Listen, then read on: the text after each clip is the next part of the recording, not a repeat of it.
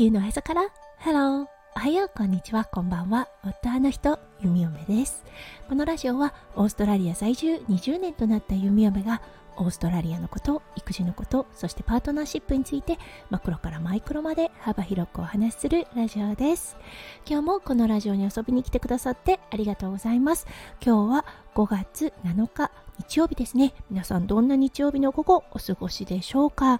はい、弓嫁はね、今朝ものすごく早起きでした。というのも、夫翔ちゃんがね、今日から日本へ出張という形になります。今回はね、2週間ではなくて8日間ぐらいの工程なんですが、はい、シドニーからちょっと離れたね、セントラルコーストというところに住んでいます。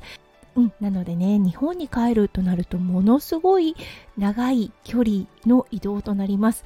今朝目覚めたのが3時50分。夫翔ちゃんが日本に到着するのはおそらく6時ぐらいだと思います。日本との時差は今1時間となっているので、はい、オーストラリア時間の7時ぐらいに到着ということでね、もう半日以上かけて日本に帰ります。でもね、夫翔ちゃんには伝えたい思いであったりね、彼の技術であったり、たくさんのね、熱い気持ちを持って、今回も気合を十分に入れて旅に出かけました。はい、それでは最初のコーナー、ネイティブってどう話す？今日の Aussie English。今日のワードは Travel Bug。です。はい。そしてね、もう一つ。これは聞いたことあるかもしれませんね。bookworm です。最初にご紹介した travel bug。これは旅の虫と直訳されて、はい、旅が大好きな方を指します。そして2つ目にご紹介した bookworm。これは日本でもね、直訳されてますよね。本の虫です。今日は夫翔ちゃんが空の旅ということなので、はい、この2つの単語をご紹介しました。はい、それでは今日のテーマに移りましょう。今日は旅についてお話ししたいと思います。それでは今日も元気にゆみよめラジオをスタートします。はい。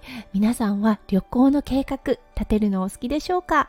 はい。弓嫁はね、本当に旅行計画立てるのが大好きです。いろんな飛行機を比較して、そしてね、宿を比較して、そう、そしてね、観光地にはどんなものがあるのか、どんな食べ物があるのか、そしてね、どのレストランが有名なのか等をね、調べるのがものすごく大好きです。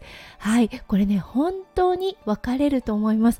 ゆめゆめがこの旅行準備ですね。計画を立てるのが大好きなのに対して夫翔ちゃんはこれをねものすごく苦痛と感じます。そうだからねいいコンビだなと思うんですね。夫翔ちゃんにしてみると由美ちゃんここにね行かなきゃいけないんだけどどこがいいか調べといてみたいなことを言って丸投げしたらいいわけです。そうそして弓嫁はそれをね危機として調べ始めるわけなんですね。はい。やっぱりねあの好きなことすごくね作業がはかどりますよね。そうコンピューターのねウィンドウをいくつも立ち上げてああこれでもないこうでもないであったりとか自分がねまるで旅に行ってる気分にすらなる読み嫁なんですね。ああこれはね誰の影響かなって思った時にやっぱり出てくるのは弓嫁の両親です。特にお父さんがねこういう計画だったりとか旅行日記っていうのを作るのが好きでした。それを見て育ったのでああこういうもんなんだ楽しいことが起こるんだっていうようなことをね子供ながらに感じていたんだと思います。はい、そしてね、その影響はやはりね、あの進路にも関わってきたんですよね。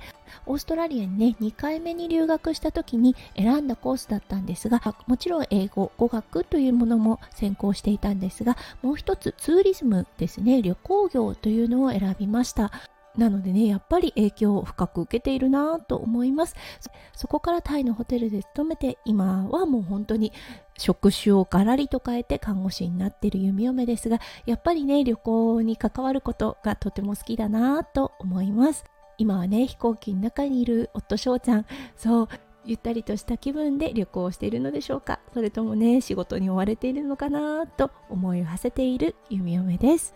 はい、今回の帰国ですね、2023年の正治式マスターコースを開催するための帰国となっています。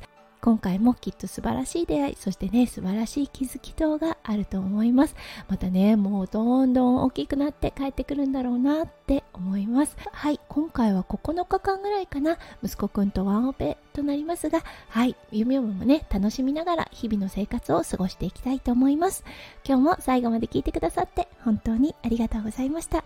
皆さんの一日がキラキラがいっぱいいっぱい詰まった素敵な素敵なものでありますよう弓嫁心からお祈りいたしております。それではまた明日の配信でお会いしましょう。地球のおへそから。ハロー。弓嫁ラジオ。弓嫁でした。じゃあね。バイバイ。Oh.